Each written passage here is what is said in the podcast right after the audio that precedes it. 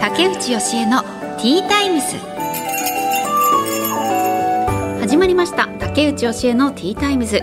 毎回大手企業からベンチャー企業まで経営者の方企業を代表する方をゲストにお招きして仕事へのこだわり時代を生き抜くヒントなどお話を伺います。パーソナリティは私竹内義恵が務めさせていただきます。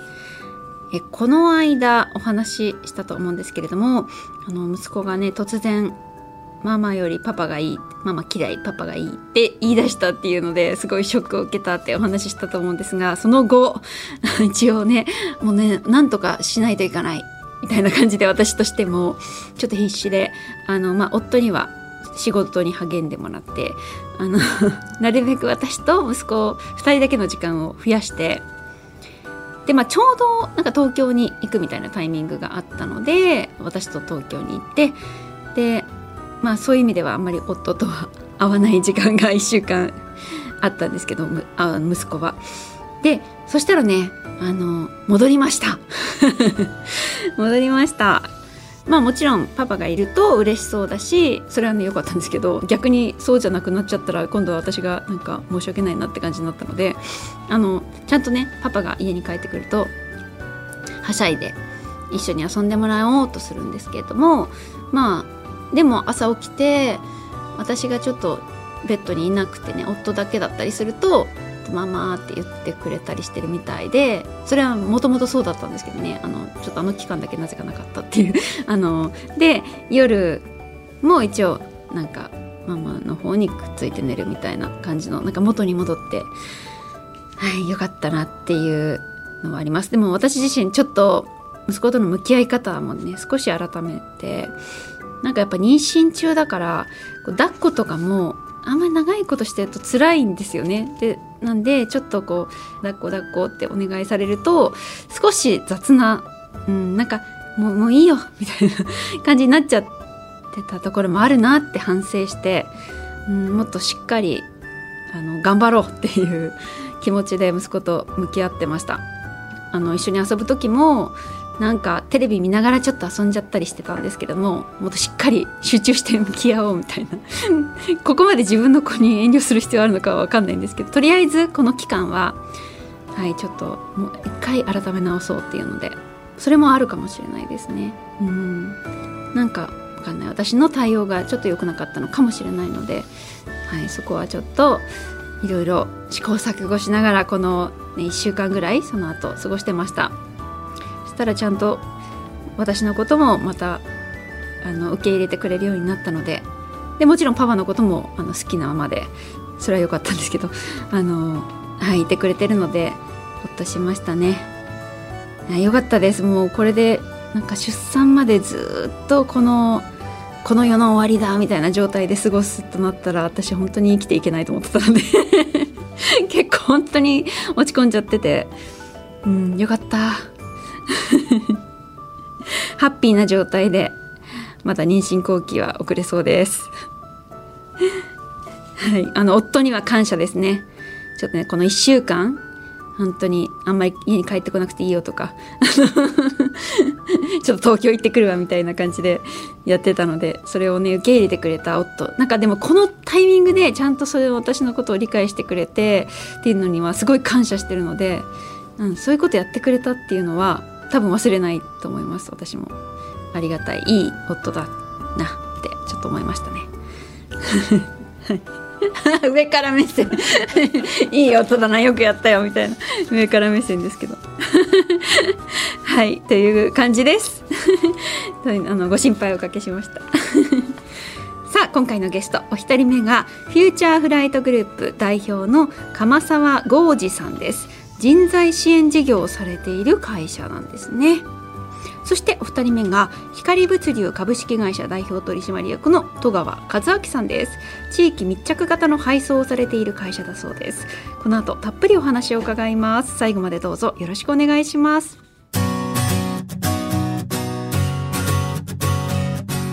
竹内義恵のティータイムス。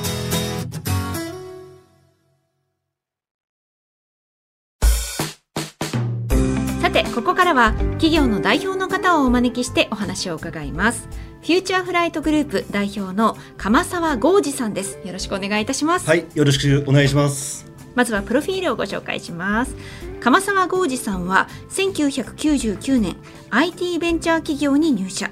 IT ビジネスを基軸に20代で上場企業のグループ子会社で2社の代表取締役を歴任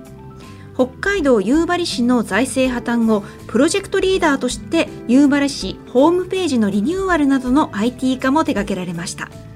2012年現在のフューチャーフライトグループを創業。ダイバーシティインクルージョン社会を目指すべく奮闘中です。よろしくお願いします、はい、よろしくお願いします。今日はあの北海道札幌市からいらっしゃあ今日昨日いらっしゃったんですよね。そうですね。会社がね札幌で。はいうんあのご出身も北海道なんですそうです。ああじゃあもう地元で今はお仕事されているという感じなんですか、ね、そうですね。7割方地元で頑張ってます。はい、えー、ちょっとねこのフューチャーフライトグループさんの事業内容がすごく興味深いんですけれども、まあ、ちょっとどういうことをされているのか教えていただけますか？はいあの大きく分けて2つですね。1つが観光庁のアウトソーシング。動物園とか入国管理局とか図書館とかを業務委託で我々の会社の従業員とかアルバイトが、まあ、お手伝いとか。動物園、まあ、はい。動物園の、まあ、チケット販売とか案内とか、動物をまあなんていうの動物に餌やったりとか、見てる以外は結構そういったところでフォローさせていただいたり。観光庁のアウトソーシングが一つともう一つが僕らのメインなんですけど障害者とか出所者受刑者とか難病の方とか、えー、食料困難者とかを支援してます。あその後半のお仕事に関しては結構ねメディアとかでも取り上げられていますよね。はい、私が見たのは女性受刑者でこう何度も犯罪を繰り返してしまう人たちがね結構いるっていうのは私も取材したこと昔あるんですけれども、まあ、覚醒剤とか万引きとか女性は多いのかな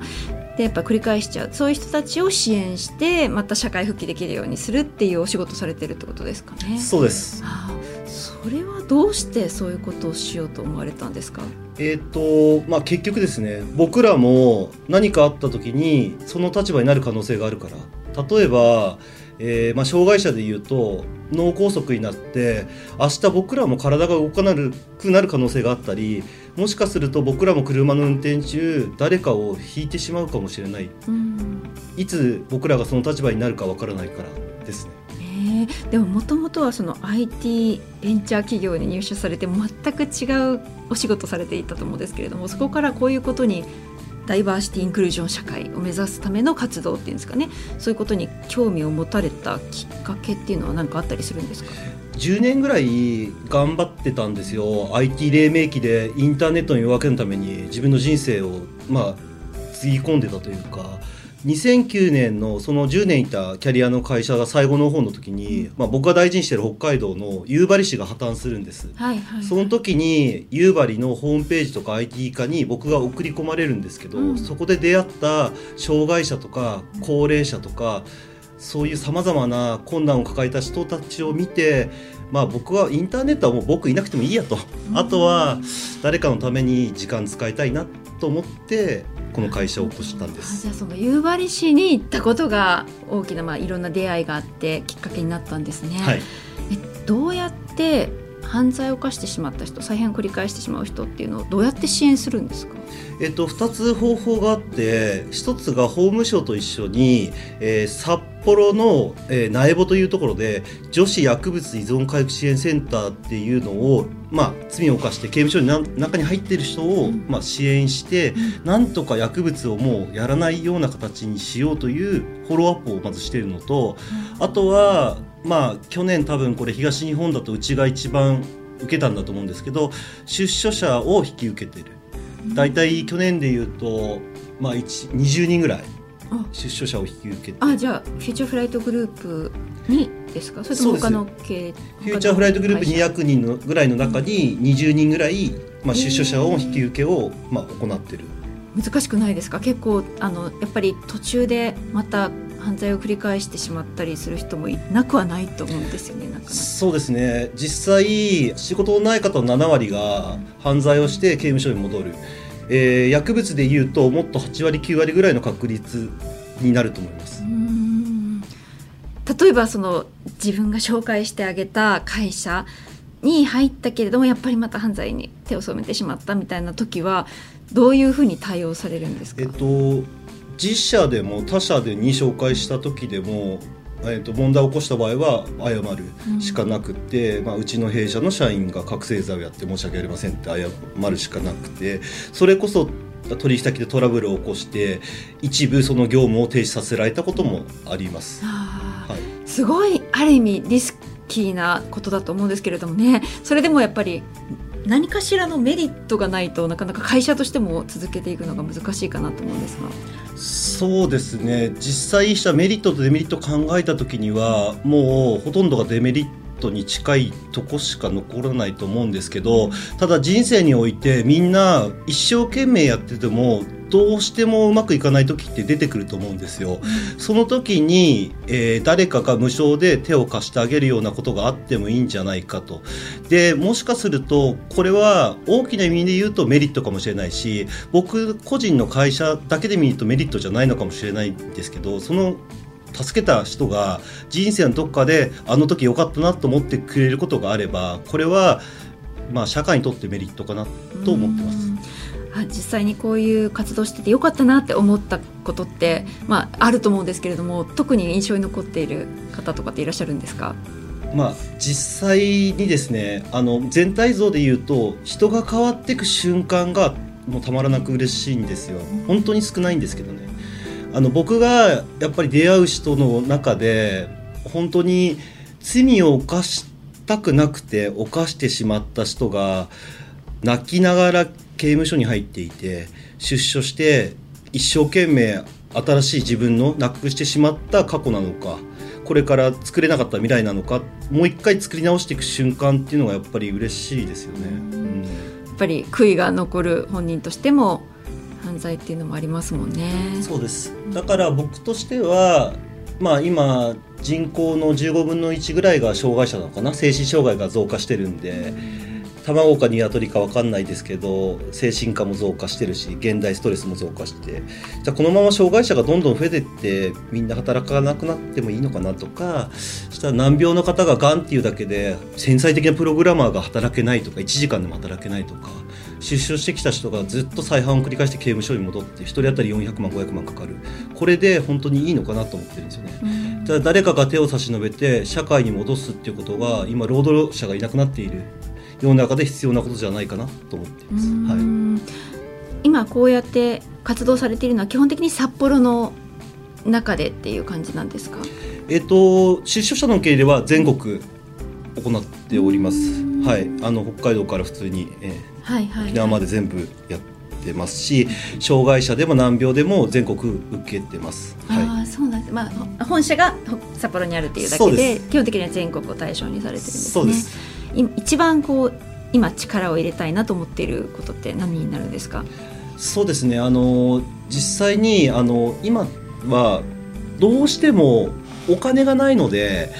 さまざまな業務委託をしてこちらでお金を少し出してなんとかそれを困難者に支援してるっていう形なんですけどもっともっとこの困難者に集中するような形にしていきたいっていうのは本当のところですね。あー。えその収入源となっている主な収入源となっていることは何なんですか？それがですね日本柱のうち一つが観光庁とか会社からの業務委託の仕事、うん。さっき言ってた動物園の。はい、ここのところでなんとか売り上げを出してこちらをこの支援者の方に回してるっていうのが2つ目の事業。ああそうなんですね。そうですじゃあまあその2つ目の事業をもっと力を入れたいけれどもじゃあ収入を得るようにできるのかっていうところですよね。そうです。何かプランとかってあったりするんですか？そうですね。プランというよりは多分僕も数年前からこうやって頑張ってこうマスメディアに出るようになったりしてるんですけど、えーまあ、以前は全く出てなかったんですよ。で今頑張って出るようにしてるのは多くの人に知ってもらえば知ってもらえるだけ、えー、僕のことを知ってもらったり僕の会社を知ってもらって支援者が増加するんじゃないかっていうふうに思ってます。確かに。そうですね、はい。今だったらクラウドファンディングとかなんかいろいろ方法ありますもんね、はい、お金を集める。へえあすごいなんだろう。話しやすくてきっといろんな方とお話しすることがあるんでしょうね。そうですね。どちらかというと今はこう笑って喋れてるんですけどなんか困ってる人と話してることのが多いかもしれないです。はい、そうですよね。こういうお仕事されていると、はい、いろんな事情を抱えた方と直接お話しするっていうそれはもうご自身が自ら直接お話しされることが多いんですか？社員がやってたりもしますけどあの実はこう出所者とか本当にあのまあ問題を抱えた人は僕結構直接連絡先教えちゃうんで一番、えーと、来ちゃダメな時間とかにバンバン来たりしますね。夜中とかですね。まあいいやと思ってるんですけど。助けてくださいみたいな感じのこともあったり助けてください。相談に乗ってください。そうですね。はい、えー、いやすごいお仕事されてますね。はい、ありがとうございます。じゃあ最後にあのこれからの夢目標を教えてください。そうですね。あの企業理念が人の可能性を信じて社会問題を解決するっていう理念なのでやはり多くの困難者を支援することによって、まあ、人が変わっていく瞬間が自分の喜びでもありますしグループの喜びでもあるのでそういう方を一人でも増やしていきたいっていうのがこれからの夢であり目標です。すごい壮大な夢だと思いますそして、ね、なかなかいろんな壁がありそうですけれどもなんだろう私も取材してみたいな その現場をっていう気持ちになりますね。はい今日は貴重なお話ありがとうございました、はい、どうもありがとうございました。ということでフューチャーフライトグループグループ代表の鎌沢浩二さんにお話を伺いました。ありがとうございました。どうもありがとうございます。竹内義恵のティータイムス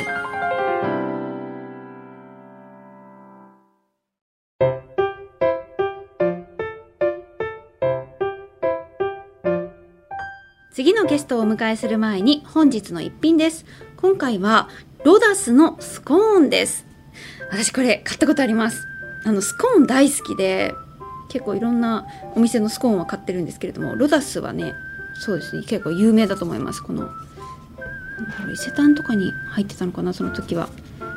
ねあのー、デパートとかにもデパ地下とかにも入っているような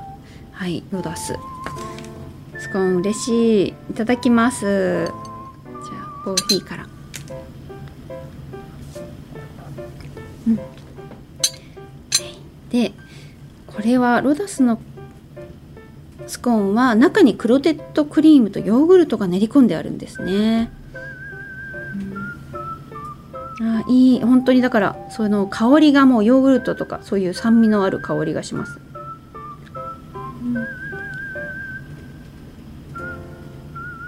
うん。うん。うん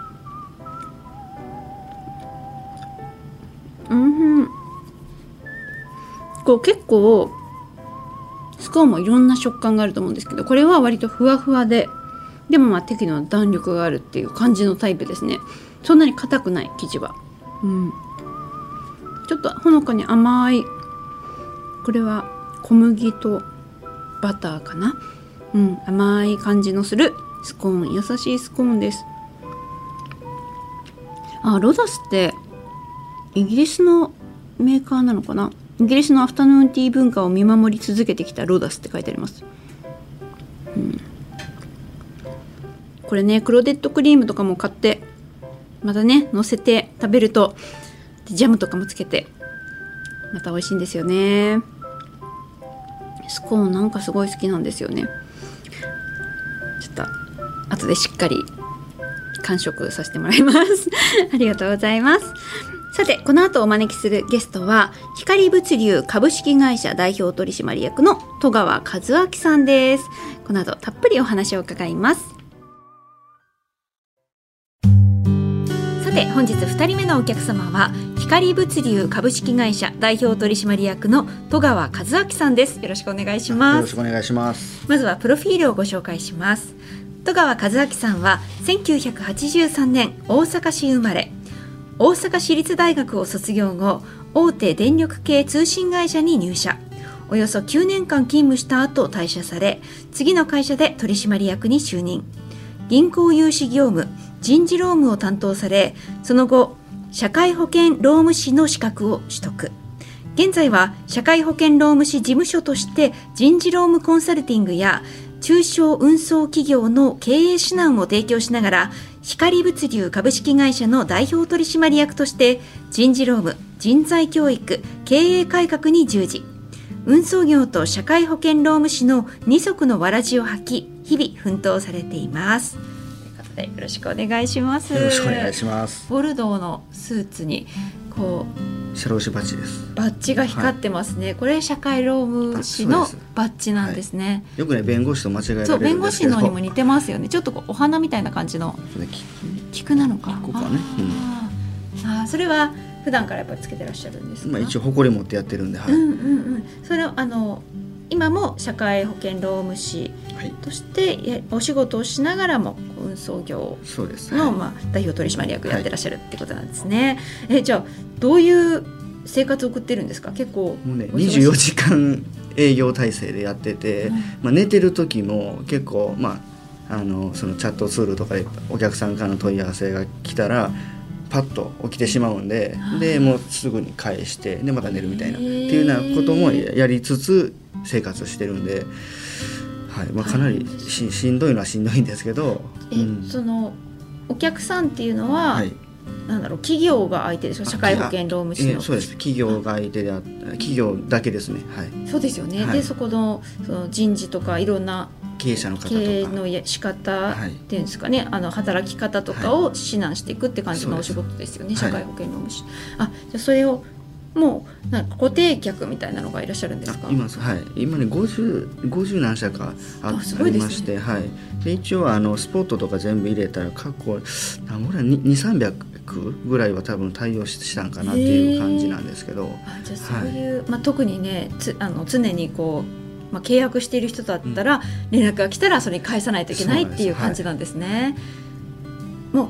運送その光物流株式会社の代表取締役としてはどういうことをされてるんですか？えーっとですね一応まあその、えー代表として、まあ、銀行の、まあ、融資の業務であったりとか、まあ、あとはその人材教育、まあ、僕自身が、まあ、あの従業員うん。の、えーまあ、幹部であったりリーダーの子たちに対してあの、えー教育して、まあ、会社とはどんなもんなんやっていうのを、まあ、ちょっとまあ刷り込んでいってでちょっとまあ組織を改,、えー改革していくっていうような取り組みを今やってます。へええじゃあもともとその光物流株式会社というのはえー、顧問戸川先。さんがはい。顧問先、はい。ああ戸川さんがこう立ち上げたというわけではなあくはい。最初は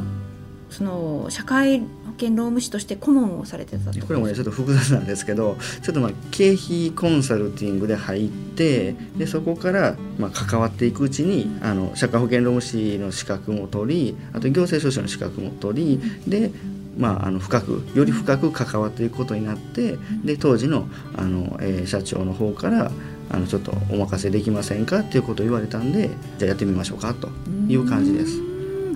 で全く違う分野のお仕事ですよね、はい。運送業ですから。そのなんかこの光物流株式会社っていうのはこう一般家庭に配送するような後輩ではなそうあではくないです。はい。なんですよね。どういう感じセンターからセンターってまあ、あのえーアマアマゾンさんとかね楽天さんとか、まあイメージしてもらったら分かりやすいと思うんですけどあのそのお客さんに物が届く前の倉庫。の倉庫間の移動。あーそこの配送を、えー担ってるという感じですね。あとはコンビニさんの、うんえー配送であったりとか、はい。たあなんかいつもそうそうあのこうやって自分がねあの荷物何かこう頼むと今ここのセンターにいますとかそういうの確認できるんですけれども、はいはい。なんであれってあれってセンターを経由しないといけないんですか？センター経由しないといけない理由ですか？結構難しいですねなんか疑問にね思ってて、直接来ないんだなみたいな、この会社から直接来ない、はい、あそれは物がねいっぱいあるんでそれは会社の中には保管することができないとかがあって外部の倉庫にあの一旦。在置いといて、うんうんでは発注があってからあの発送するみたいな。ああじゃあその光物流さんとしては例えばその会社がじゃあこのセンターまでお願いしますみたいな感じでお願いされるんですか、まあ、このセンターからこのセンターまでの配送っていうのは、はいえー、あルート的に、はい、じゃあもうルートはもう決まってるんですかでルート決まってるやつもあるしいきなりあの、えー新しいセンターに行ってくださいっていうのもあったりするんですけど、あそうなんですね、なんかこうイメージとしてそれぞれの個人のお家にはい。配送するのって送り先が違うじゃないですか、はい。だから結構大変そうだね。しかもいなかったりとかうん不在だったりとかして、うんセンター間ってどういう感じなんですかセンター間はもうあの、えー向こうのねそのセンターの社に勤めてる社員さんとかもおるんで、まあ、そうで人がいないということは絶対ないので、あとは渋滞とかその、ね、気気象状況によってあの遅れたりとかしないように、まあ、心がけて配送してるという感じ。です。そうか。だだからそのいないってことはないからその分、まあ、ある意味そういう負担はない。そういう負担はないです。はい。っていうのは良さそうですよね。まあ、いいと思っていただけるんやったら、はい。まあ いいんですけど結構大変っちゃ大変なんですけど。いうどうことがありますか？その。まあ、あとはでも一番人材不足の業界っていうところもあるんでうん。やっぱりそこら辺で結構あのドライバーさんが不足してるから配送できなくなって、まあ、はい。そもそも後輩のところまで、ね、物がいかないっていう状況にもなってしまってる業界まあ、そういったところのあの経営的なしんどさはありますね。やっぱドライバーさんはなかなか見つからなないか？なんですかか見つからないですね。はい。えー、そうやっぱり大変な仕事やっていうね、うんあの24時間え夜勤の人たちもおったりするんで。で、ね。うん。えーそれは、まあ、社会労保険労務士さんとしては、はい。どういうこうなんだろう働き方を指南されてるんですか？一応ですね。あの、えー高齢者さん、まあ、第二の人生を歩む、まあ、高齢者さんであったりあとはあの女性の,、ね、あの方々もあの、まあえー出産とかで一体リタイアされて、うんでもう一回、まあ働きたいよといった形で、まああのえー社会進出していくと思うんですけどそこに、えー焦点当てて女性の採用特化であったり、あのこ高齢者って言ったらあれなんですけど、まああのえー定年退職された60歳以上のドライバーさんとかも積極的に採用して、うん。えーやっていますしあとダブルワーカーさんあの副業のねあのワーあのダブルワーカーさんとかもあの積極的に採用することで、まあ、一応その、えー人員の確保っていうのはやってます。えー今こう実際に光物流さんとして雇っているはい。ドライバーさんって何人ぐらいいらっしゃるんですか、光物流としては、えー今、えーとね、23名です。あー。あそれはえー副業をされてる方も中にいるっていうことなんですあいね、それも OK なんですね。あ OK です。はい。えー一応その労働基準法は守りながらはいのところになるんですけど、そこはあの僕も専門なんであのシフトもちゃんとあの労働基準法違反にならないような形のはいあの配車を組むように配車担当に指導したりとかもしてます。うーん。やっぱりそこはなかなかしっかりしにくいところというか忙しいからこそそうやっぱりドライバーさんん、の負担が大きくはい。なりがちなんですね、はい。さっきお話しされてた。そうです。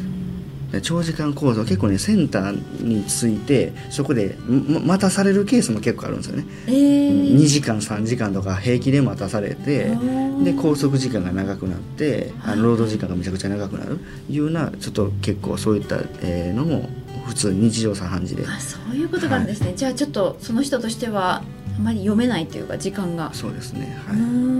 でこちらからまあその拘束時間とかもやっぱ圧縮していかないといけないので、うん。あのえー元請け企業さんとかに話を行くんですけど、あのまあ、何何の対策も取ってくれないとかはいい。うのも結構あったりして、あもういろいろね、うん、ありますね。ーうーん。えでどういう会社のものをこう配送されることが多いんですか？あ一応今あの、ね、先ほど話しましたあの、えー、Amazon さんとかの EC の、えー配送であったりとかあとはまあその、えーコンビニエンスストアの配送であったりあとは、えードラッグストアとかの配送であったりとかいうのは、えーやってます。は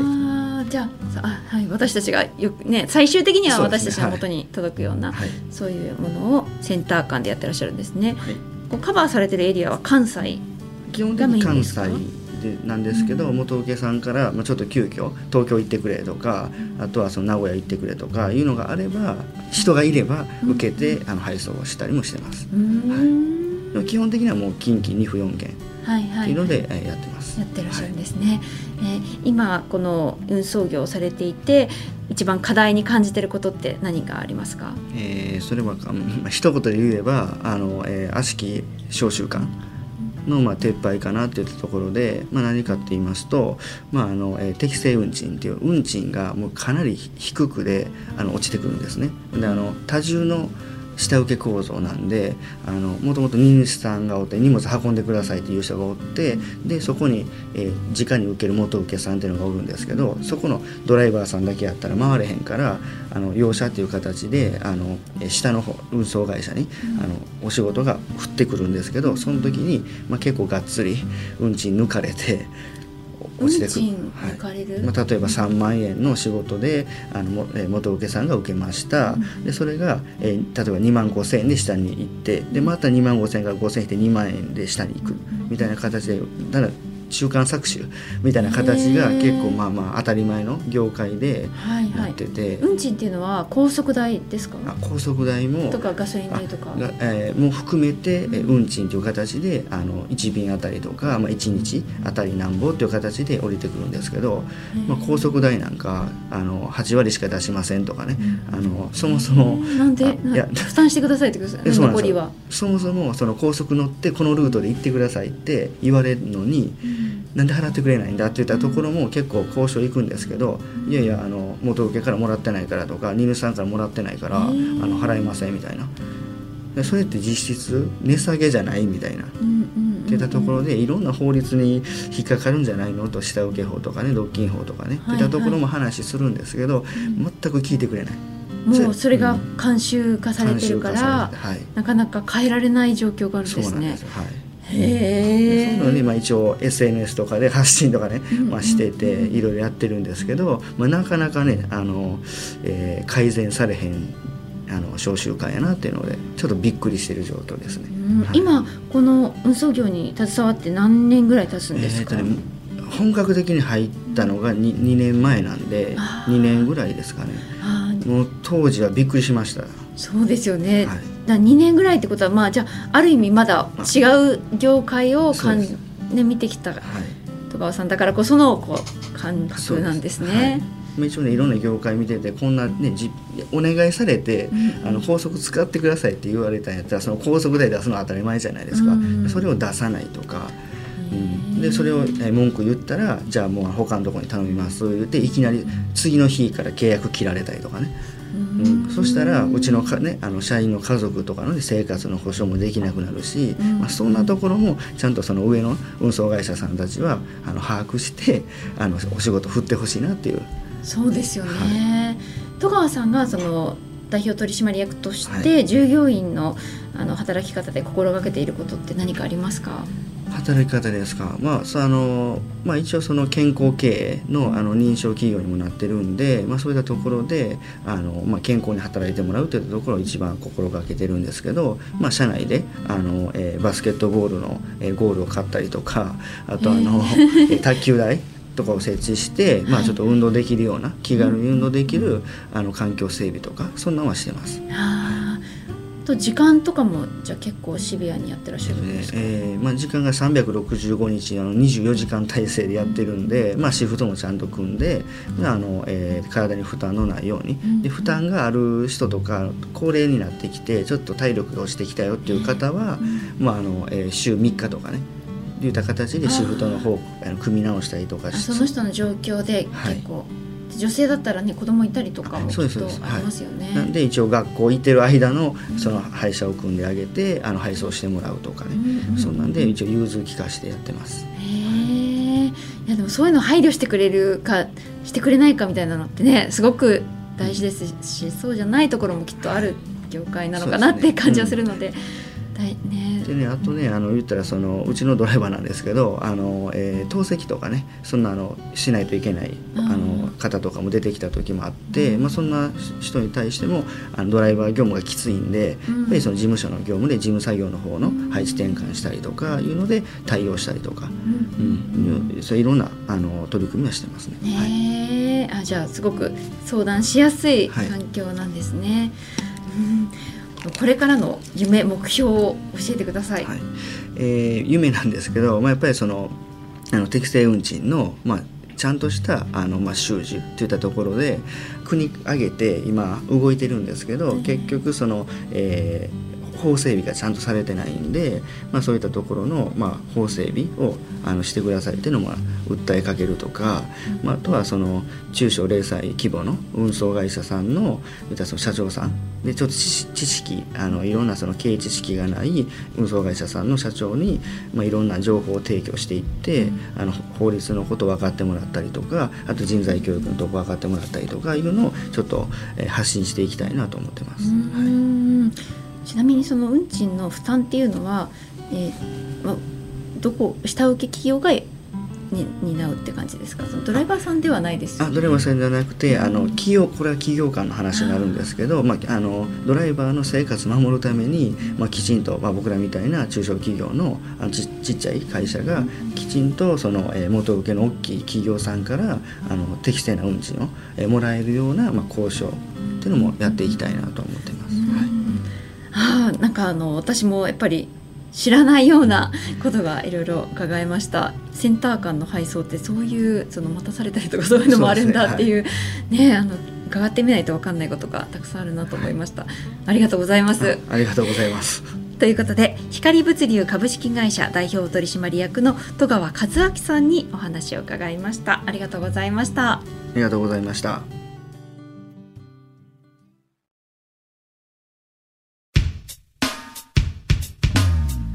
竹内教えのティータイムズ。そろそろお別れの時間となりました。えお一人目がフューチャーフライトグループの代表鎌沢豪二さんでした。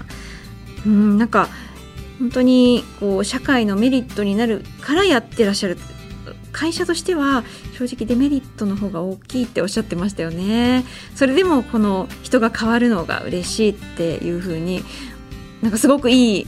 表情でおっしゃっているのが印象的でしたね。あの本当に頭がねちょっとこう坊主でいらっしゃるんですけれどもお坊さんのようなこう悟ったような